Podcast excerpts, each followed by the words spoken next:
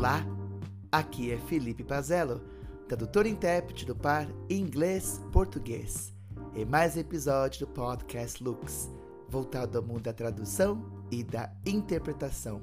É sempre um prazer imenso ter vocês como nossos ouvintes.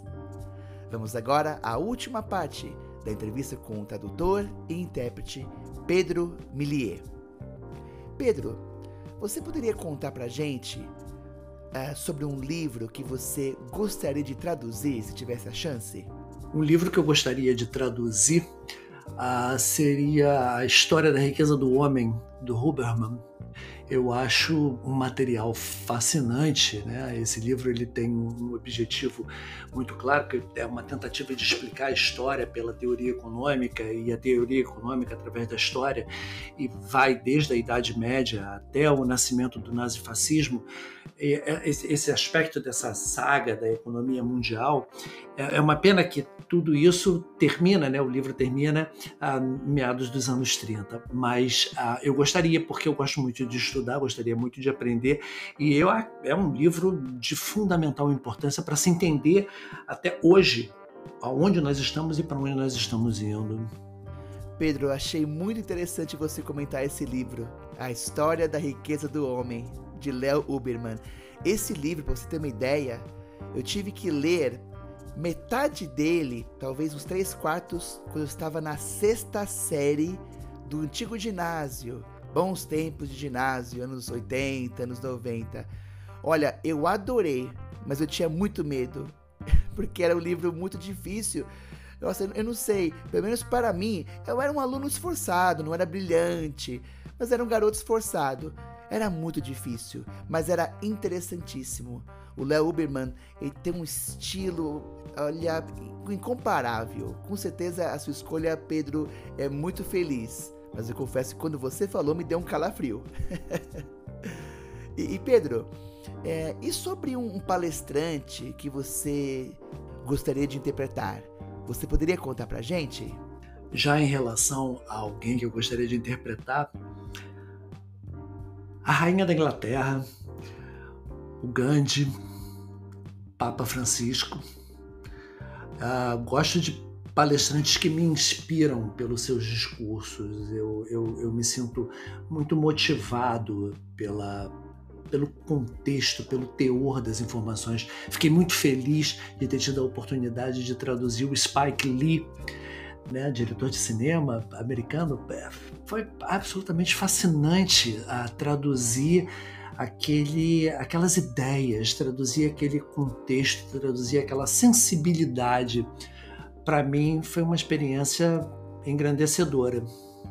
Pedro, figuras como Gandhi, como você bem disse, Papa Francisco, Rainha Elizabeth são ícones. Meu Deus, seria um privilégio com certeza interpretá-los. Olha, ótimas escolhas.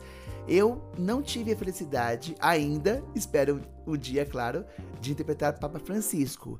O mais próximo que eu tive de interpretá-lo foi uh, um cardeal da igreja, um cardeal uh, filipino muito simpático, ele era, ele era uma pessoa muito influente né, na, na cúria romana. E foi o mais próximo que eu estive do Papa Francisco. Estive um, um aperto de mão do Papa Francisco.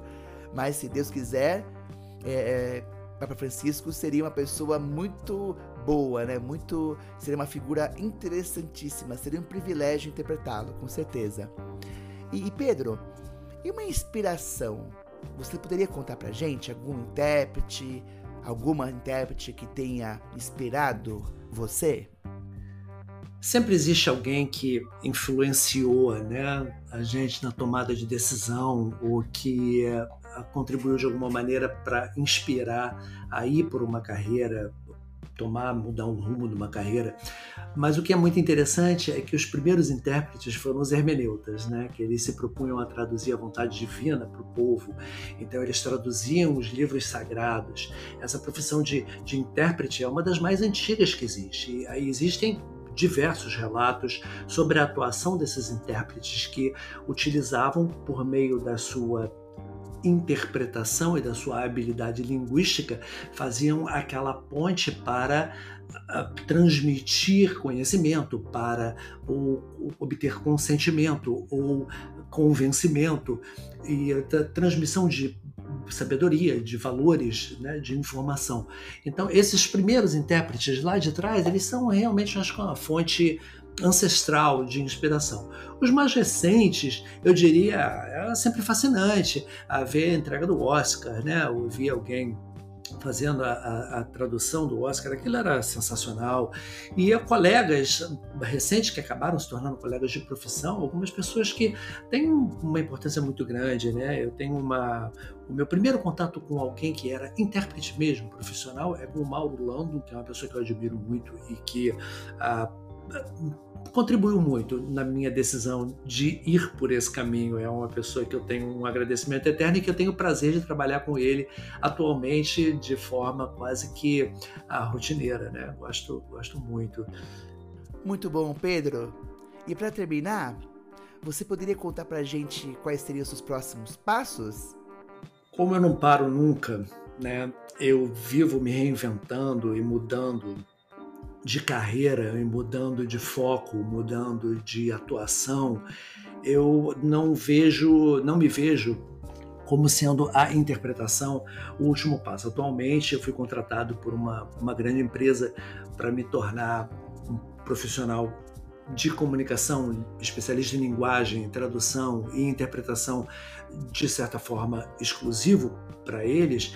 E isso já virou um outra, uma outra etapa da minha carreira. Né? Eu entrei agora mergulhando de cabeça no mundo das finanças, no mundo dos investimentos, no mundo do novo dinheiro, no mundo da economia em transformação, no mundo do, do, do futuro do, do consumo, do capitalismo, da educação financeira, de uma eventual uh, forma de que possamos compartilhar e a, a, riqueza do mundo, né? assim sendo bastante otimista com relação ao futuro das transações comerciais e financeiras e econômicas do mundo. Então eu não acredito que eu vá parar por aí. E o meu próximo passo é continuar seguindo na direção do que eu efetivamente acredito que contribua para a melhoria da vida dos homens, dos, das mulheres, das crianças, dos negros, dos pobres, dos, uh, de todos nós, dos seres humanos, e também ligado às questões de sustentabilidade. Pedro, você é um camaleão. Você é o David Bowie, o Ziggy Stardust da interpretação. Sempre buscando aprimoramento, renovação, essa fênix, né? Muito legal, Pedro. Muitíssimo obrigado por conceder essa entrevista aqui para mim, Felipe Pazello, no meu humilde podcast. Até mais!